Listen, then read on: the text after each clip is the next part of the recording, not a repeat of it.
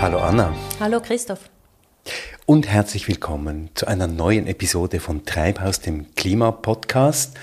Aber bevor wir anfangen, ganz kurz dies. Ein großes und herzliches Dankeschön an alle, die unsere Arbeit unterstützen. Danke auch für die aufmunternden und lobenden Kommentare zu unserer Arbeit. Vielen Dank, dass ihr unsere Episoden teilt und verbreitet. Es ist gut zu wissen, dass wir unterstützt werden. Und falls du noch nicht zu unseren UnterstützerInnen gehörst, dann bitte schau doch auf unserer Webseite vorbei, www.treibhauspodcast.ch. Dort gibt es einen Button, der Button heißt Unterstützen, dort kann man klicken und alles weitere erklärt sich von selbst. Gut, dann legen wir los. Treibhaus, der Klimapodcast mit Anna Vierz und Christoph Keller.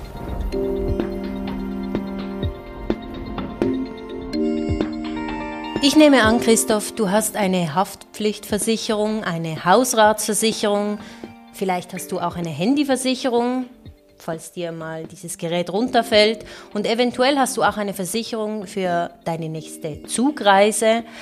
Und klar, du hast eine Unfallversicherung und eine Krankenversicherung. Ja, und ich habe auch eine Altersversicherung, ich habe eine Arbeitslosenversicherung, ich habe eine Invalidenversicherung, das alles von Staatswegen. Und in meinen Mails kriege ich auch immer wieder Angebote für neue weitere Versicherungen, unter anderem Rundumversicherungen aller Art. Versicherungen sind das Rückgrat des Systems, denn Versicherungen tun etwas ganz Essentielles. Sie sichern ab gegen Risiken. Und Risiken gibt es viele in der industrialisierten Gesellschaft, in der Wirtschaft, in der wir leben.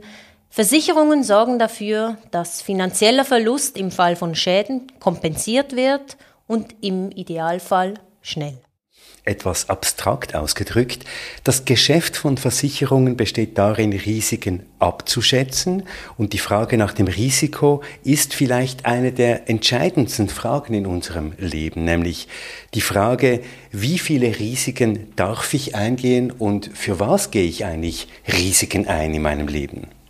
Wobei sich diese Frage auch nur ein Teil aller Menschen stellen kann, denn die Zahl der Menschen, die gar keinen oder ungenügenden Versicherungsschutz haben, die Zahl geht in die Millionen. Das ist ein globales Problem, das trifft Menschen auf der ganzen Welt, mehr und mehr auch Armutsbetroffene, zum Beispiel in den USA. Aber wie hängt jetzt das Thema Versicherungen mit der fossilen Klimakrise zusammen? Was sind da die Zusammenhänge mit der fossilen Klimakrise, in der wir stecken? Darum geht es jetzt. Das fragen wir Olli. Hallo Olli. Hallo Anna, hallo Christoph. Hallo Olli. Olli, die Rolle von Versicherungen in der Klimakrise ist ein Thema, das dich seit Jahren beschäftigt und interessiert. Grob zusammengefasst, was sind deine Gedanken? Ja, das Geschäftsmodell der Versicherung ist ja eigentlich die Risiken abzuschätzen und in äh, Zahlen auszudrücken. Und während die Klimawissenschaft äh, Vorhersagen macht, müssen dann die Versicherungen das äh, umsetzen, wirtschaftlich umsetzen. Und die, diese Logik weitergedacht führt dazu, dass, dass wir sagen können, die letzten beißen die Hunde. Also man müsste annehmen, dass eigentlich die Versicherung das größte Interesse haben, dass die die schlimmsten Folgen der Klimakrise nicht eintreten. Jetzt ein paar Zahlen dazu, Olli. Der Weltklimarat hat berechnet, dass die gesamte derzeit bestehende fossile Infrastruktur das Kohlenstoffbudget für das 2-Grad-Ziel in etwa aufbraucht. Das heißt so viel wie, wir dürfen keine neuen fossilen Anlagen dazu bauen und nichts mehr weiter produzieren, weil irgendwo zwischen dem 1,5 und dem 2 Grad Ziel bedeutende klimatische Kipppunkte einsetzen, etwa das großflächige Absterben von Warmwasserkorallen wie im Great Barrier Reef. Und all das muss unbedingt verhindert werden. Jetzt aber Versicherungen versichern weiterhin Öl, Gas und Kohleanlagen. Warum tun sie das? Ja, warum sie das tun, Christoph, kann ich dir nicht wirklich sagen. Da müssten wir vielleicht schon Versicherungen fragen. Aber es wirkt ein bisschen sonderbar. Denn würden wir diese Argumentation zu Ende denken, dann würden sie eigentlich jetzt Dinge versichern, die sie wissen, sie bekommen das Geld nicht zurück, weil, sie, weil, das, weil diese Anlagen stillgelegt werden müssen. Wenn sie jetzt das dennoch tun, dann müssen wir davon ausgehen, dass das 2-Grad-Ziel nicht eingehalten wird, beziehungsweise davon ausgehen, dass Versicherungen davon ausgehen, dass das 2-Grad-Ziel nicht eingehalten wird. Und diese Wette, also diese Annahme, die sie treffen, das wird dann zu einer selbsterfüllenden Prophezeiung, weil das Kapital, das eingesetzt wird, das muss ja geschützt werden. Und das heißt jetzt, Versicherungen haben gar nicht ein Interesse daran, die Pariser Klimaziele einzuhalten. Ja, ich glaube, Versicherungen haben primär äh, das Ziel, ihre Profite zu erreichen, ihre, ihre Jahresziele zu erreichen, monetär. Und ob jetzt dabei das Pariser Klimaabkommen eingehalten wird oder nicht, das ist, glaube ich, ein Konflikt zwischen den langfristigen Zielen und den mittel- bis kurzfristigen. Und das ist ja das Problem, in dem wir nicht nur in der Versicherungswelt stecken. 2015 sagte Henri de Castries, damaliger CEO der AXA-Versicherungen, eine der größten Versicherungsgesellschaften der Welt, dass eine 4-Grad-Welt überhaupt nicht mehr versicherbar wäre. Und ich glaube, Olli, wir können das eigentlich schon von einer 2-Grad-Welt sehen, wenn wir die Kipppunkte uns anschauen, die da möglicherweise einsetzen. Ja, absolut. Ich finde diesen Punkt super wichtig. Der Castris hat, glaube ich, gesagt, dass eine 2-Grad-Welt vielleicht noch versicherbar wäre, eine 4-Grad-Welt sicher nicht. Und er hat das 2015 gesagt. Seither hat sich ja ziemlich etwas getan, sowohl in der Klimawissenschaft wie auch in den Folgen der Klimakrise. Dinge laufen viel schneller ab, als die Klimawissenschaft das vermutet hat. Und ich glaube, dieses 4-Grad-Ziel von damals ist heute fast undenkbar, dass wir überhaupt noch darüber reden, oder? Ja, ich glaube, die Folgen wären einfach so dramatisch. Aber ich finde, ohne jetzt irgendeine konkrete Zahl zu nennen, äh, ich finde einfach, dass darüber müssen wir uns mal Gedanken machen, was heißt es, eine Welt ist nicht mehr versicherbar. Das heißt, wir bauen ins Blaue heraus, wir wissen nicht, kommt eine Naturkatastrophe, kommt eine, ein, ein Krisenzustand, den wir nicht mehr äh, antizipieren können. Das heißt, wir würden dann in einer Welt leben, die nicht mehr voraussehbar ist. Also wir könnten gar keine Kalkulationen machen, was überhaupt noch tragbar ist an Risiken und was nicht mehr tragbar ist an Risiken. Absolut. Ich glaube, die Tragweite von diesem Gedanken, die, die, geht viel weiter, als wir im ersten Moment äh, annehmen. Wir sind da in apokalyptischen Dimensionen, mehr oder weniger. Also eine nicht versicherbare Welt, das scheint mir sehr apokalyptisch, ja.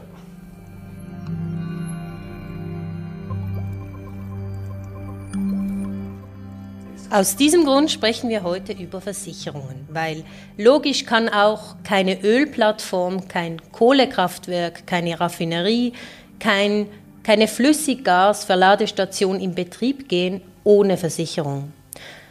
Ohne Versicherung keine Betriebsbewilligung und klar keine InvestorInnen. Und da spielt jetzt in diesem ganzen Geschäft, Olli, die Schweiz ja eine bedeutende Rolle. Ja, wir müssen diesen Blick auf Versicherungen und die Rolle von Versicherungen auf die Klimakrise insbesondere aus der Schweiz und für die Schweiz betrachten, weil die Schweiz ist wirklich ein Hotspot der Versicherungsbranche. Also der Versicherungsplatz Schweiz ist heute äh, von der Wertschöpfung her grösser als der Bankenplatz und hat eine internationale Stellung, die sehr bedeutend ist. Zwar unter Ausschluss von der öffentlichen Interesse, weil der, also Versicherungsbranche ist dann schon die Spitze von der Langweile für die meisten Leute. Das war Walter Kielholz. Von 2009 bis 2021 war er Präsident des Rückversicherers Swiss Re. Wenn die Versicherungen einen derart wichtigen Platz einnehmen, kommt nebst den äh, Klimafolgen noch etwas ganz anderes dazu. Etwas, das wir in der äh, Finanzindustrie oft diskutieren, bei Banken oft diskutieren nämlich die volkswirtschaftlichen Folgen. Wenn jetzt hiesige Versicherungen Risiken eingehen, die sie gar nicht mehr handeln können, beziehungsweise die Umweltkatastrophen so stark zunehmen, dass sie derart hohe Schäden verursachen, dass es nicht mehr versicherbar wäre, dann ist das automatisch auch eine, ein Risiko für, den, äh, für die Schweiz, weil die Versicherungen hierzulande einen derart, einen derart hohen Stellenwert haben, einen derart äh, hohen Anteil an, an der äh, Wertschöpfung haben. Das heißt, wir haben hier auch in der Versicherungsbranche die Möglichkeit eines too big to fail, dass also möglicherweise der Staat, SteuerzahlerInnen dann diese Versicherungen retten müssen. Ist das, was du sagen willst, Olli? Ja, also es ist mein Gefühl, dass wir hier über dieses Ding, über dieses Thema sprechen müssen, weil wenn wir zurückblicken auf die Finanzkrise 2008, war nämlich äh, war nicht nur Banken, die gerettet werden mussten, sondern mit AIG war wirklich das Unternehmen, das insgesamt am meisten Geld vom US-amerikanischen Staat erhielt, eine Versicherung mit irgendwie 180 Milliarden mussten sie gerettet werden. Das war sogar die teuerste Rettungsaktion der ganzen Immobilienkrise damals. Vielen Dank. Danke, Olli. Vielen Dank.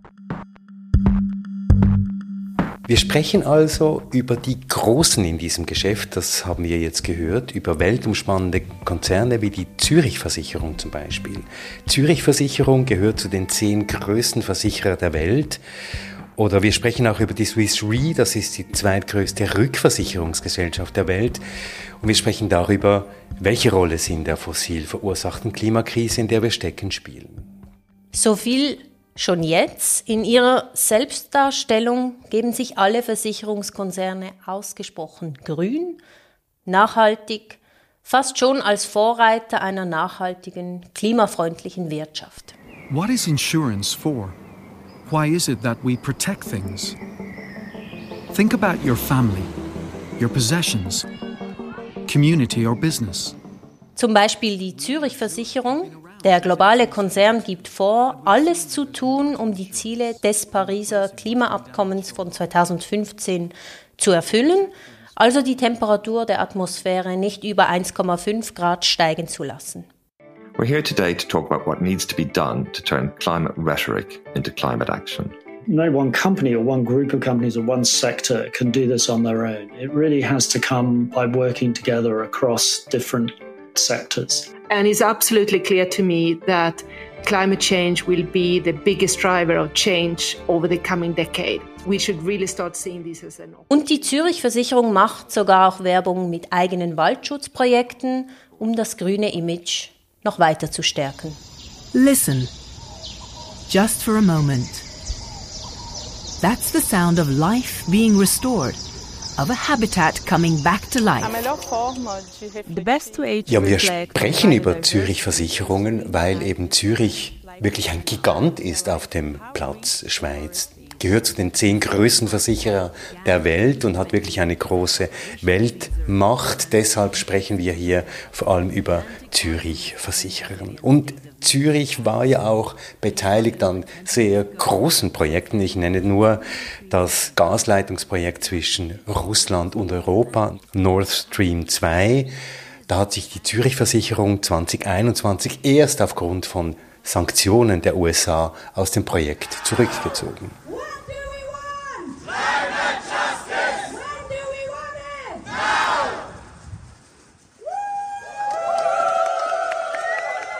Wegen solchen und anderen Versicherungsdienstleistungen haben diese Woche Aktivistinnen der Koalition Insure Our Future vor dem Hauptsitz von Zürich demonstriert. Die Forderung, Zürich soll aufhören, die fossile Industrie zu versichern. Ja, und um mal zu verstehen, wie viel da auf dem Spiel steht, wie wichtig Versicherungen für das Funktionieren der fossilen Wirtschaft sind, habe ich mich mit Nora Scheel und Peter Bossart getroffen. Nora Scheel ist Campaignerin bei Campax. Sie hat die Kundgebung vor dem Hauptsitz der Zürich Versicherungen mitorganisiert. Peter Bossart ist ein erfahrener, international anerkannter Experte für Finanzfragen und die Strategien internationaler Konzerne. Er hat den neuesten Report von Insure Our Future zur Rolle von Versicherungen in der fossilen Klimakrise verfasst und er ist Finance Program Director beim Sunrise Project. Das ist eine NGO, die sich gegen die fossile Industrie wendet und sich einsetzt für eine klimagerechte Zukunft. Ich habe die beiden zuerst einmal gefragt, was sie denn ganz konkret von der Zürich Versicherung fordern. Ja, die Zürich gehört international zu den größten Versicherungen im Bereich Kohle, Öl und Gas Und unsere Hauptforderung war, dass sie sofort aufhört, damit neue Öl- und Gasprojekte zu versichern. Gab es irgendeine Reaktion seitens der Zürich-Versicherungen? Haben Sie euch angehört? Wir stehen schon länger immer wieder in Kontakt mit ihnen. Der Kontakt gestaltet sich aber ziemlich hartig. Ähm, diese Aktion am Mittwoch war jetzt Teil einer globalen Aktionswoche, wo überall auf der Welt Aktionen stattfinden, um auf die Verantwortung der Versicherungsbranche in der Klimakrise aufmerksam zu machen. Und da war eben die Zürich eines von drei Hauptzielen, ähm, weil wir sie als eben besonders klimaschädlich betrachten. Und durch das gab es verschiedene Aktionen, die eben auch auf die Zürich ähm, gezielt haben. Beispielsweise hat Extinction Rebellion London Büros der Zürich besetzt. Und ich glaube, diesen Druck haben sie ähm, gemerkt, weil am Mittwoch habe ich nach der Demonstration dem CEO eine E-Mail geschrieben und effektiv eine Antwort bekommen. Und er hat signalisiert, dass er offen, offen ist für ein direktes Gespräch mit ihm. Das wäre das Erste. Also Druck hilft. Jetzt schauen wir uns diese Branche mal ein bisschen globaler an. Warum sind denn Versicherungen so zentral? In der fossilen Industrie. Ein klein wenig haben wir vorhin im Podcast schon davon gesprochen, aber ihr jetzt nochmal, die euch intensiv mit dieser Frage auseinandergesetzt habt. Ja, Versicherungen sind sehr zentrale Geschäftspartner für die Kohle-, Öl- und Gasindustrie. Das ist ein bisschen ähnlich wie Banken, weil jedes fossile Projekt braucht drei Hauptdinge. Ähm, das eine ist eine Bewilligung des Staates, des Gemeinwesens. Das andere ist Finanzierung durch Banken. Und das dritte sind eben Versicherungen. Und Versicherungen sind, sind sogar die Voraussetzung oder meistens die Voraussetzung für die Bewilligung des Staates und für die Finanzierung. Das heißt, ohne Versicherung kann kein neues fossiles Projekt realisiert und betrieben werden. Und im Unterschied zu den Banken oder den Investoren sind Versicherungen ja seit langem sehr genau informiert über die Risiken der äh, Klimakatastrophe. Versicherungen haben vor mehr als 50 Jahren zum ersten Mal über zunehmende Klimarisiken gewarnt. Sie haben Modelle, wissenschaftliche Modelle, mit denen sie das äh, genau abklären, diese Risiken. Sie versichern diese Risiken. Und von daher haben sie ein sehr großes Bewusstsein über die Tragweite äh, dieser, dieser Risiken, dieser katastrophalen Risiken und sollten von daher eigentlich eher auch zu Bündnispartnern werden, als wir jetzt das von den Banken erwarten würden oder von Investoren und so weiter im, im, im fossilen Brennstoffbereich. Und Bündnispartner heißt? Dass sie eben Hand bieten und sagen, ja, äh, wir machen, wir versichern keine äh, Projekte mehr, welche im Widerspruch zu den Klimawissenschaften stehen. Das heißt, wir versichern keine neue Kohleminen, keine neuen Gaskraftwerke, keine neuen äh, Pipelines und äh, Ölplattformen und so weiter, weil das offensichtlich äh, in eine katastrophale Zukunft führt. Jetzt hast du den Bankensektor angesprochen, Peter Bossart.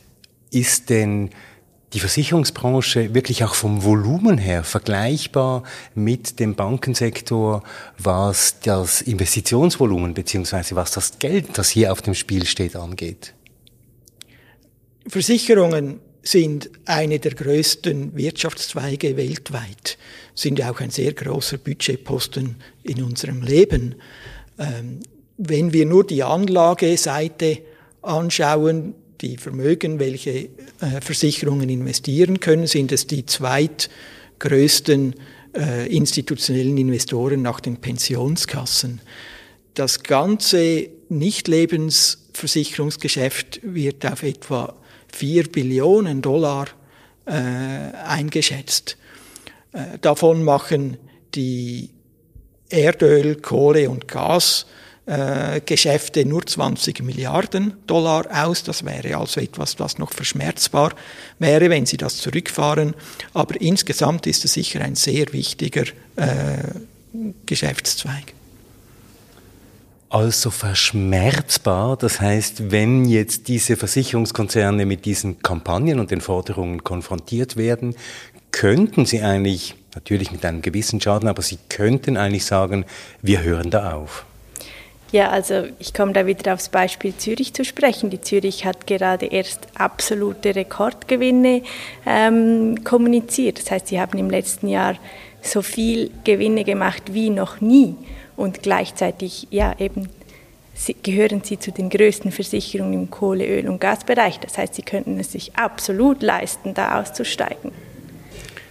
Jetzt haben wir es gehört, Versicherungen sind für die fossile Industrie wichtig. Du hast es gesagt, Nora. Also es braucht Permits, es braucht Bewilligungen, es braucht Investitionen, vor allem aber auch Versicherungen.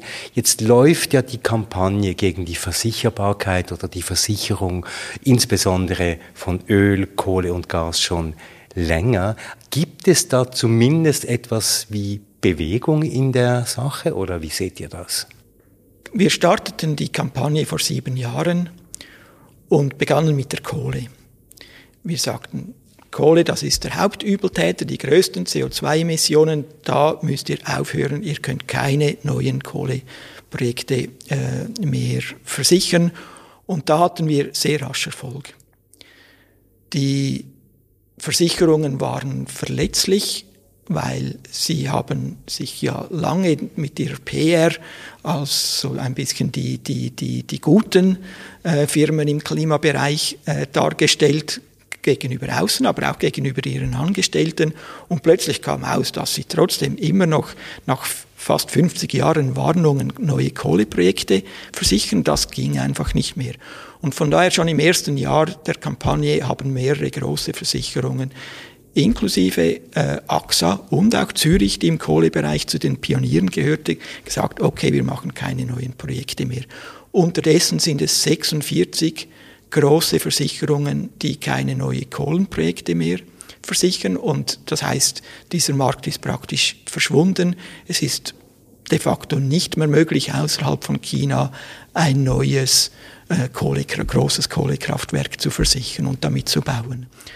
Leider haben wir aber nicht den gleichen Fortschritt auch bei Öl und Gas festgestellt. Wir haben die Kampagne ausgebaut vor etwa vier Jahren, gesagt, ja gut, Kohle, das ist ein guter Anfang, aber das reicht ja nicht. Wir müssen auch äh, aus dem Öl- und Gasbereich aussteigen. Das ist ein größerer, lukrativer äh, Wirtschaftszweig für die Versicherungen und ist vielleicht auch, hat noch ein bisschen eine stärkere soziale Lizenz in der Öffentlichkeit und zum Teil auch bei den Angestellten der Versicherungen und von daher sträuben sie sich dagegen, auch da den wissenschaftlichen Empfehlungen zu folgen. Auch wenn immer mehr ähm, Versicherungen Kohleausschlusskriterien ähm, beschließen oder eben jetzt doch auch zunehmend Öl und Gas, gibt es natürlich auch dann sehr große Unterschiede qualitativ. Das heißt beispielsweise eben Swiss Re oder auch Zürich, die haben in der, in der Industrie vergleichsweise gute Kohleausschlusskriterien. Trotzdem kam letzter September ein Bericht heraus, der zeigte, dass sie immer noch in der Versicherung der größten US-Kohleminen beteiligt sind. Das heißt, diese eigentlich relativ guten Policies haben doch noch so große Schlupflöcher, dass das möglich ist. Was funktioniert hat, ist das Ende mehr oder weniger von neuen großen Kohleprojekten. Wo es viel zu langsam geht, ist beim Ausstieg aus der Versicherung von bestehenden Anlagen. Dort müssen wir ja nicht über Nacht aussteigen, aber wir müssen sehr rasch das auf Null hinunterfahren, bis 2030 in Industrieländern, bis 2040 im Rest der Welt. Die Versicherungen sollten sich an diesen Zeitrahmen halten und das passiert eigentlich nicht. Jetzt hast du gesagt, das ist immer noch ein großes Geschäft, ein lukratives Geschäft. Dennoch, die Einsicht müsste ja herrschen, das ist ein auslaufendes Geschäft, weil wir müssen ja so schnell wie möglich, sage ich jetzt mal, auf dieses Netto-Null-Ziel hinstreben. Das heißt eigentlich, jede neue Anlage, die heute versichert wird, hat ja ein Ablaufdatum. Warum bleiben denn Versicherungen hier bei Öl und Gas, darüber sprechen wir jetzt spezifisch, weiterhin bei diesem Geschäft? allen großen Versicherungen ist klar, dass die Erdöl- und Gasindustrie ein Auslaufmodell ist. Das ist aber eine langfristige Betrachtung. Und in der Wirtschaft, in der Finanzindustrie und auch bei den Versicherungen zählt halt das kurzfristige Ergebnis.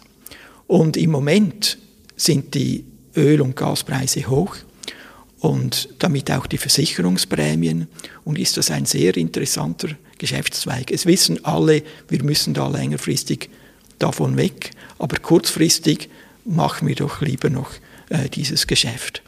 Und das ist diese verheerende Haltung, die uns jetzt an den Rand der Katastrophe geführt hat, wir, weil wir haben ja keine Zeit mehr zu verlieren. Wir müssen sofort weg von diesen äh, fossilen Brennstoffen und wir können es uns insbesondere nicht leisten, neue Anlagen zu bauen, die für 10 Jahre oder 20 Jahre dann eben äh, ein, ein Lock-in äh, mit sich bringen, also die dann eine längerfristig größere Produktion äh, von Öl und Gas auch zur Folge haben. Der Gewinn ähm, oder der Druck, Gewinne zu erwirtschaften, funktioniert natürlich nicht nur als ganzes Unternehmen, sondern auch innerhalb. Also wir haben von der Industrie gehört, dass sie ähm, halt zum Beispiel in der Sparte Energie Gewinnziele haben und die müssen sie erreichen. Und da sagen sie halt, ja, die fossilen, der fossile Bereich wirft immer noch mehr Gewinn oder hat bessere Gewinnmargen als im, im erneuerbaren Bereich. Also müssen in Anführungs- und Schlusszeichen sie eben weiter dort Geschäfte machen. Eben, wie gesagt, die Zürich hat gerade Rekordgewinne ähm, verkündet, also sie könnten es sich absolut gut leisten, aber ja, der Gewinndruck ist da. Also du sagst, die Performance-Vorgaben innerhalb des Unternehmens sind eben so, dass die Allokation von Vermögen einfach so passieren muss. Jetzt tönt das für mich aber so ein bisschen wie ein Auto, das eine Kurve vor sich sieht, aber immer noch zögert damit endlich mal auf die Bremse zu treten, obwohl eigentlich jeder Physiker, jede Physikerin sagen würde, jetzt ist der Zeitpunkt da, um zu bremsen. Ja, absolut. Und eben wie auch Peter am Anfang des Gesprächs gesagt hat, Versicherungen sind ja in dieser Doppelrolle, dass sie einerseits eben Kopf voran in, uns in diese Krise ähm, stürzen und gleichzeitig ja auch davon betroffen sind, weil sie, sie müssen die Schäden decken, die durch, den, durch die Klimakrise entstehen. Und ja, das, das ist eine Doppelfunktion und natürlich diese Schäden, die sind auch ein Geschäftsmodell, das sind auch Einnahmen, das, da stehen Prämien dahinter. Ähm, es gibt aber auch ähm, Versicherungen, die diese Last nicht mehr tragen können und es hat auch zum Beispiel in den USA zu Konkursen geführt. Beispielsweise in US-Bundesstaaten, wo halt die Folgen der Klimakrise besonders groß sind, wie zum Beispiel ähm, Waldbrände und so weiter, wo dann einfach die, die Schadenssummen zu groß wurden, um es von den Unternehmen zu tragen. Da gab es Konkurse, ja. Anders als viele andere Firmen und auch Finanzinstitutionen lieben Versicherungen grundsätzlich das Risiko, weil ohne Risiko kauft niemand eine, kauft niemand eine Versicherungspolice. Und von daher schrecken Klimarisiken die Versicherungen nicht grundsätzlich ab. Das bringt neue Geschäfte, äh, die Prämien steigen äh, wegen den Klimarisiken und das ist kurzfristig, mittelfristig vielleicht ein Geschäftsmodell für viele Versicherungen. Sie wissen aber, dass langfristig die Welt immer mehr eigentlich unversicherbar wird. Weil wenn wir in der Klimakatastrophe Tipping Points überschreiten, werden die Risiken so chaotisch und so unberechenbar, dass die Versicherungen sie nicht mehr abdecken werden können. Und schon heute gibt es Versicherungen, die sich vielleicht zu stark auf eine einzelne Region beschränkt haben. Florida, Kalifornien und so weiter, die Konkurs gegangen sind. Und auch die Rückversicherungen, bei denen sich die größten Risiken akkumulieren und eben gerade die Risiken von Naturkatastrophen, Viele von denen sagen, das wird uns zu heiß, das können wir nicht mehr machen, wir ziehen uns aus diesem Geschäft zurück. Und von daher ist das eine kurzfristige Haltung, solange es geht, diese Geschäfte noch zu machen, aber sie sägen gleichzeitig eigentlich am Ast, auf dem sie sitzen. Ist es denn so, dass sich heute als Versicherer, der ja mit Formel rechnen muss, mit äh, Skalen, mit Erfahrungswissen, überhaupt noch von einem, in Anführungszeichen, Normalzustand dieser Welt ausgehen kann? Du hast es schon angesprochen, Peter. Wenn ich doch weiß, dass überall Sturmfluten auftreten können, plötzlicher heftiger Regen, äh, Überflutungen und so weiter, dass also diesen Normalzustand, den wir bis anhin hatten, eben gar nicht mehr gegeben ist. Die Versicherungen wissen, dass sie sich nicht auf Erfahrungswerte abstützen können bei der Berechnung von zukünftigen Klimarisiken. Die größten Versicherungen haben ganze Batterien an Klimawissenschaftlerinnen, mit ihren eigenen Modellen, die für sie ausgearbeitet wurden. Die Swiss Re sagt, sie benutzt mehr als 50 verschiedene Klimamodelle und sie haben das Vertrauen, dass sie diese Risiken vorläufig noch abschätzen können. Vorläufig noch abschätzen vorläufig können. Vorläufig noch abschätzen ja. können. Ich überlege mir aber, was bei Covid passiert ist. Die Versicherungen wussten ja auch, dass früher oder eine, später eine Pandemie eintreten wird. Und dann ist das passiert. Die hatten sicher ihre Modelle dafür und wurden aber davon völlig überrumpelt und überfordert, weil eben niemand voraussehen konnte, welche Kaskaden von, äh, von Auswirkungen das auslösen wird, politischen Auswirkungen, Betriebsunterbrüchen und so weiter und so weiter. Plötzlich fahren die Leute nicht mehr Autos, all das, plus natürlich die, die Gesundheitskosten und so weiter. Die Versicherungen wären überhaupt nicht in der Lage gewesen, diese Schäden zu bezahlen aufgrund ihrer Modelle, aufgrund ihrer Prämieneinnahmen. Und von daher frage ich mich schon, woher sie eigentlich das Vertrauen beziehen, dass sie auch kurz- und mittelfristig die Klimarisiken effektiv berechnen können. Wenn ich jetzt ein bisschen die Perspektive wechsle und hin zu den Aktionären, wenn ich jetzt Geld investiere in eine große Versicherungsgesellschaft wie die Zürich, muss ich ja das Vertrauen haben, dass das Geld langfristig gut angelegt ist. Jetzt, wenn ich euch beiden zuhöre, wäre ich da nicht mehr so sicher. Befinden wir uns denn nicht real auch so in einer Art Carbon Bubble, wenn wir die Investitionen oder das Kapital, das da liegt, bei den Versicherungen uns anschauen. Was natürlich passiert, und das ist auch ein zynischer Aspekt in dieser ganzen Geschichte, ist, dass wenn diese Risiken zu groß werden, sich die Versicherungen einfach zurückziehen. Das sehen wir in Kalifornien, das sehen wir in Australien, das sehen wir in anderen Teilen der Welt dass die Versicherungen sagen, ja, wir können es uns nicht mehr leisten, eure Häuser, eure Geschäfte und so weiter zu versichern. Wir machen das nicht mehr. Und plötzlich stehen die, die Leute auf der Straße sozusagen, ihre Häuser, ihre Wohnungen verlieren massiv an Wert, weil sie sie nicht mehr versichern können und sie müssen diese Risiken selber tragen. Und das Zynische dabei ist, dass die Versicherungen diese Geschäfte nicht mehr machen, aber weiterhin neue Erdöl und Gas Projekte versichern. Und die Aktionäre weiterhin darauf vertrauen können, dass sie ihre Rendite bekommen, weil die schwierigen, die komplizierten, auch die gefährlichen Risiken abgestoßen werden. Und dann teilweise der Gesellschaft oder den Privaten oder der Gesellschaften überlassen, ja.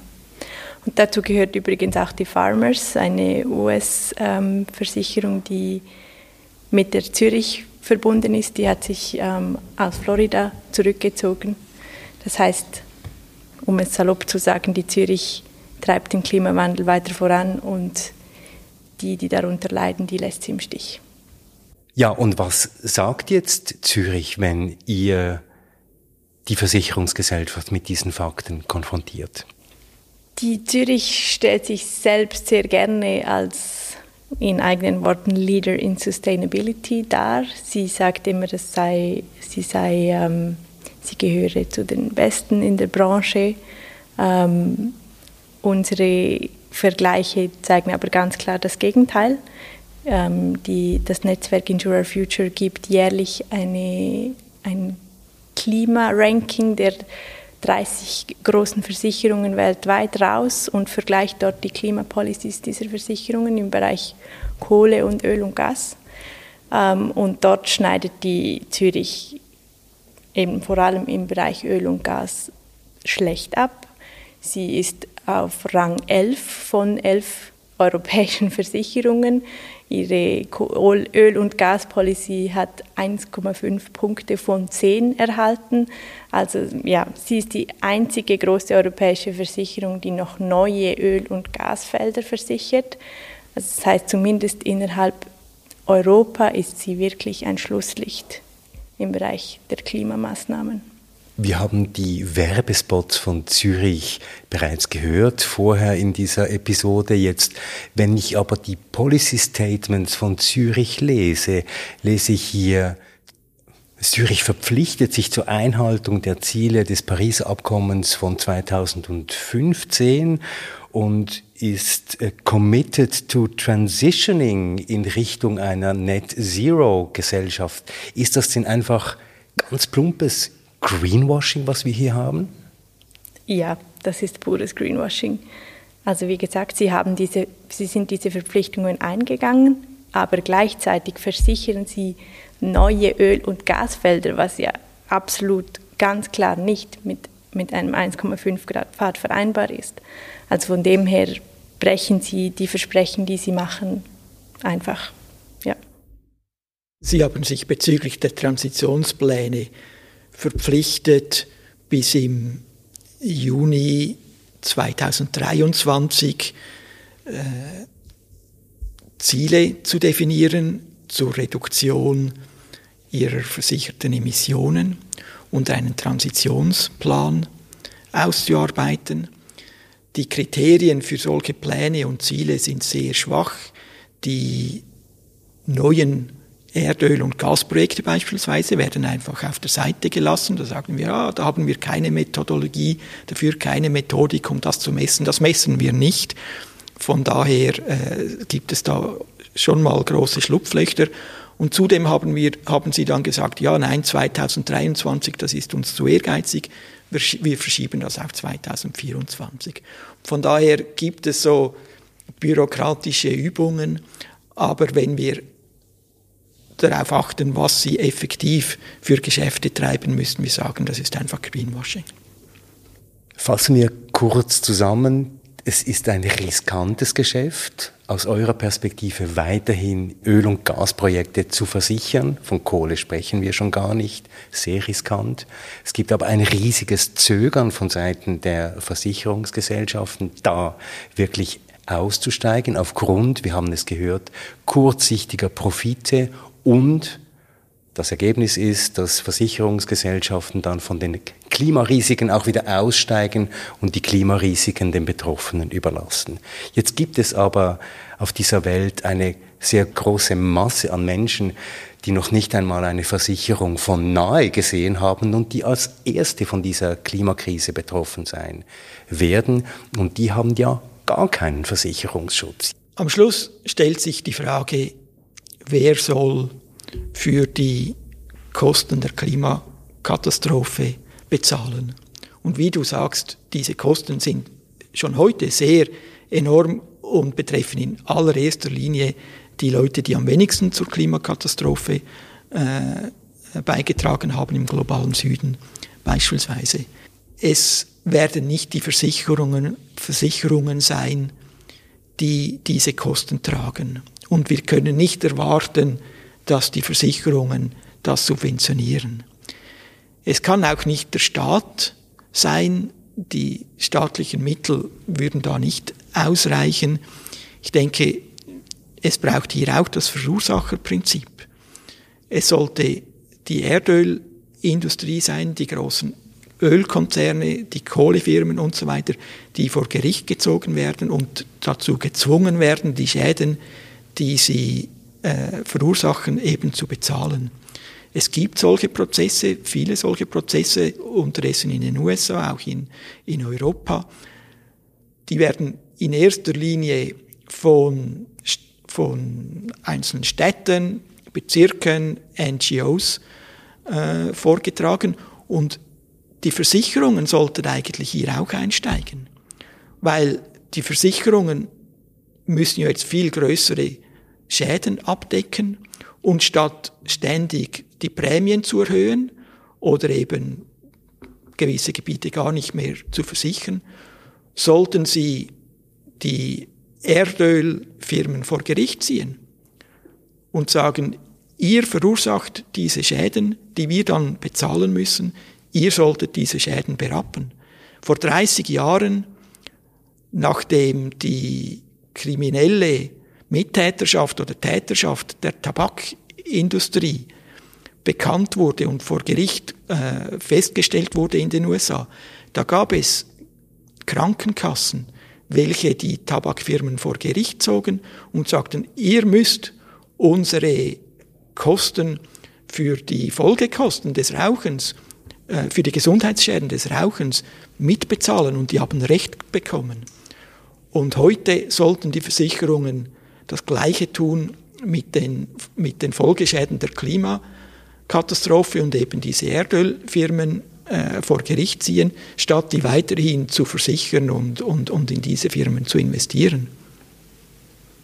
Ist das aus der Sicht einer Campaignerin, die du bist, äh, Nora, so eine Perspektive auch in der Kampagne, dass ihr in die Richtung geht, wie das Peter jetzt skizziert hat? Also wir als Campax nein. Ähm, also im Sinne, dass wir einen, den rechtlichen Weg gehen würden, nein.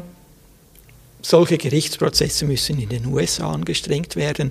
Wir sind im Kontakt, wir besprechen diese Möglichkeiten mit den Leuten, die hinter den großen Klimaprozessen in den USA stehen. Die sind sehr an dieser Perspektive interessiert und ich hoffe, dass wir da bald Fortschritte machen können.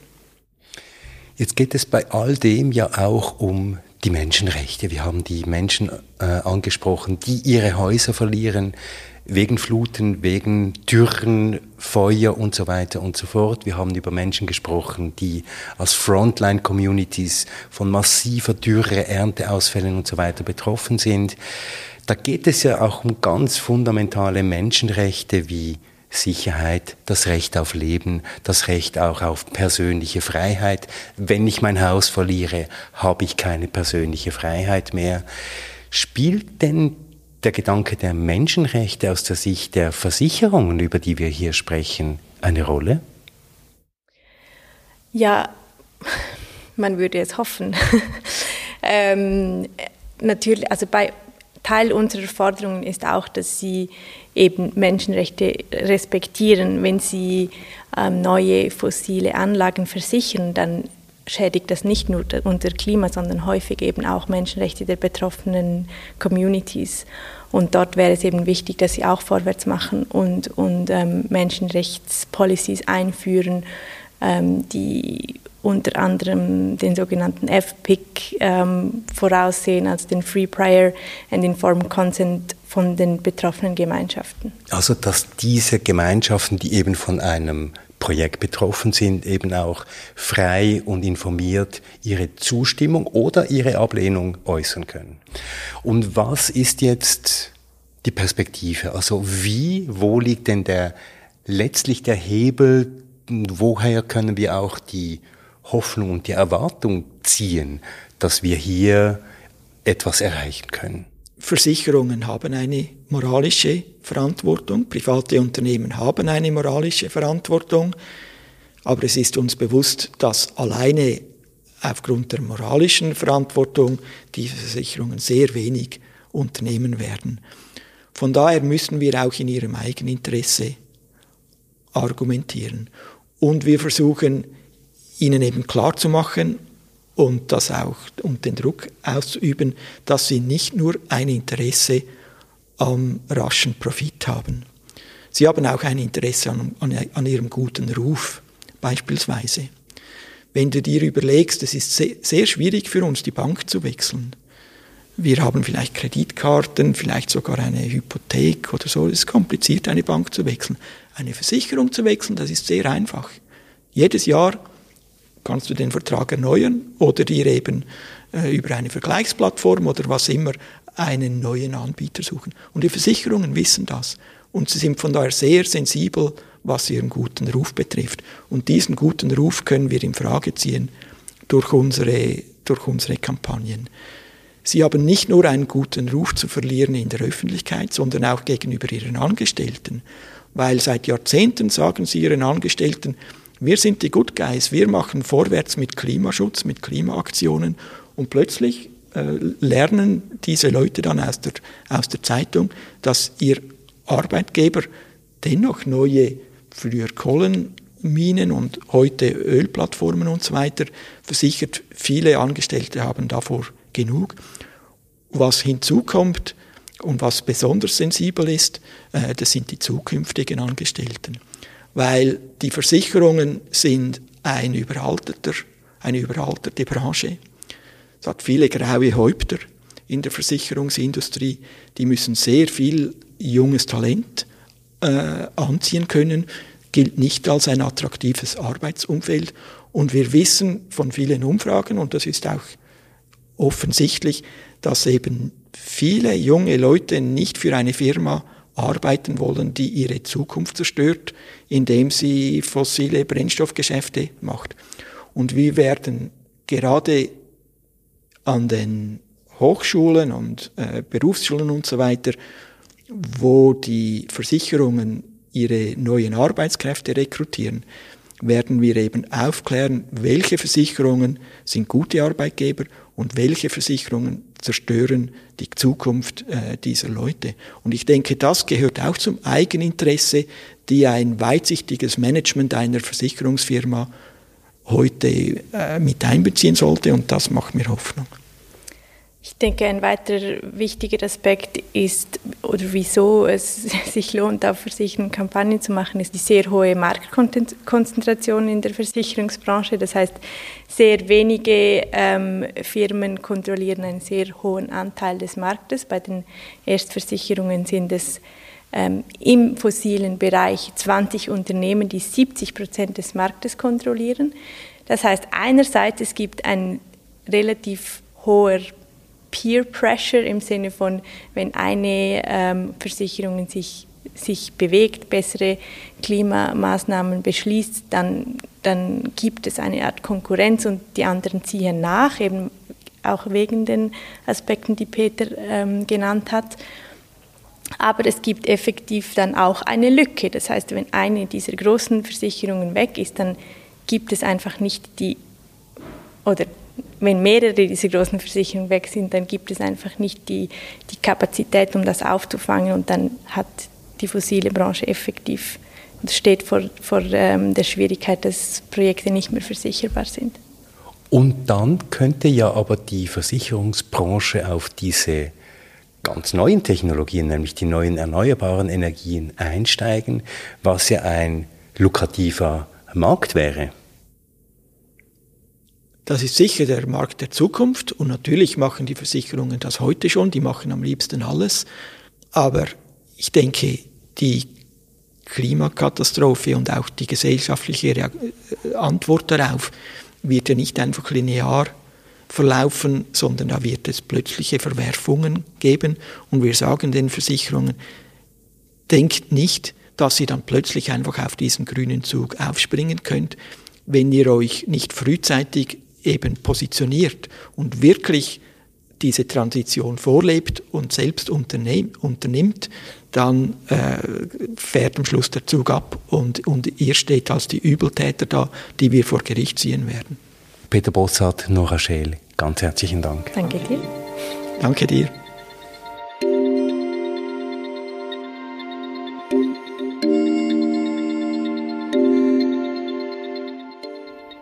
Danke, Christoph, für dieses spannende Gespräch mit Nora Scheel und Peter Bossart.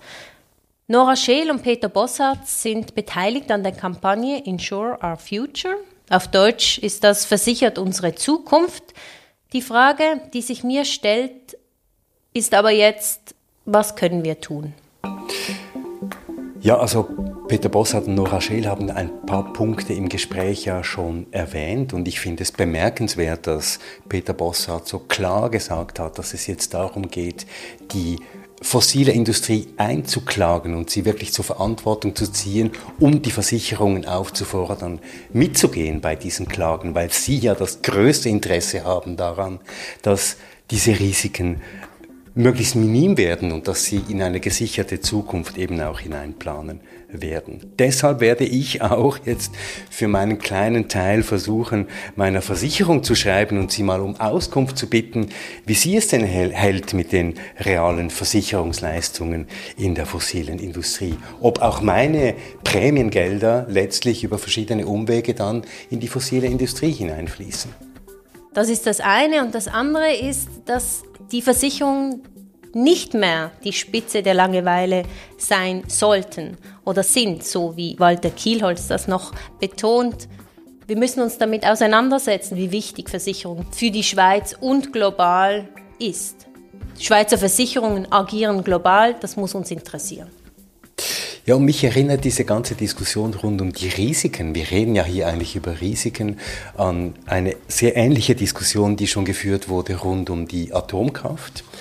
Ist Atomkraft überhaupt versicherbar? Und die ähnliche Diskussion haben wir schon geführt rund um die Gentechnologie. Ist es versicherbar, wenn aus einem Laboratorium, wenn irgendwo ein Organismus entweicht oder eine Sorte mutiert, so dass sie sich ausbreitet in der Natur und da unglaubliche Schäden anrichtet. Ich glaube, wir führen ja eine ähnliche Diskussion mit dem Unterschied, dass wir hier wirklich in neue globale Diskussionen hineinkommen, wo eben wir nicht mehr über Risiken sprechen können, aber einem bestimmten Punkt, die eben kalkulierbar sind, sondern nur noch von einer chaotischen Situation möglicherweise, wo dann nur noch Gefahren, die wir nicht mehr einschätzen können, auf uns warten. Dieser Punkt ist spannend, haben wir am Anfang ja auch mit Olli schon besprochen. Wann ist das Risiko abschätzbar und wann geht es irgendwie in eine Sphäre, die für uns nicht mehr greifbar ist. Ja, und ich bin mir sicher, dass ein Teil der Gegenmacht, die uns in eine fossilfreie Zukunft führen wird, vor allem eben durch ein Wissen über diese Zusammenhänge generiert wird und dass wir mit tragbaren Gegenargumente gegen die kurzfristige und ein weitestgehend blinde Argumentation dieser Konzerne angehen können. Ich glaube, wir müssen einen großen Teil beitragen dazu, auch die Öffentlichkeit für diese Themen zu sensibilisieren. Ihr findet alle Links dazu in den Show Notes zu dieser Episode und beim nächsten Mal geht es um etwas sehr Praktisches. Genau, das nächste Mal steigen wir gewissermaßen in die Werkstätten dieser Welt. Tutto si ripara meno la morte, sagte mir einmal ein Mechaniker in Syracusa in Sizilien. Wir können alles reparieren außer den Tod. Aber die meisten Hersteller, wir wissen das, von alltäglichen Produkten und Apparaten halten es genau umgekehrt. Niente si ripara nemmeno la morte. Wir reparieren nichts, nicht einmal den Tod. Und deshalb geht es in der Episode nächstes Mal darum zu fragen, Wer zwingt die Hersteller dazu, ihre Produkte wirklich reparierbar zu machen? Und wie können wir auch eine eigene Praxis des Reparierens entwickeln? Treibhaus, der Klimapodcast. Eine Produktion von Podcast Lab. Für diese Episode mit Recherchen und Wissen von Olivier Christe, mit Samuel Schläfli, mit Celine Elber, mit Lena Schubert, Johann Otten, mit der Musik von Lukas Fretz und mit Anna Viertz und Christoph Keller. Und neu begrüßen wir in unserem Team Esther Petsche, Filmemacherin und Grafikerin. Sie wird sich von nun an um unser Social-Media-Auftritt kümmern und Teil von unserer Gruppe werden. Ja, wir freuen uns sehr, dass Esther Petsche mit dabei ist und dass unser Team wächst. Ihr findet Treibhaus auf www.treibhauspodcast.ch und überall, wo es gute Podcasts gibt, auch auf podcastlab.ch. Und wenn euch Treibhaus gefällt, wenn ihr Anregungen habt oder Kritik, einfach schreiben an mail at treibhauspodcast.ch. Wir freuen uns auf eure Rückmeldungen.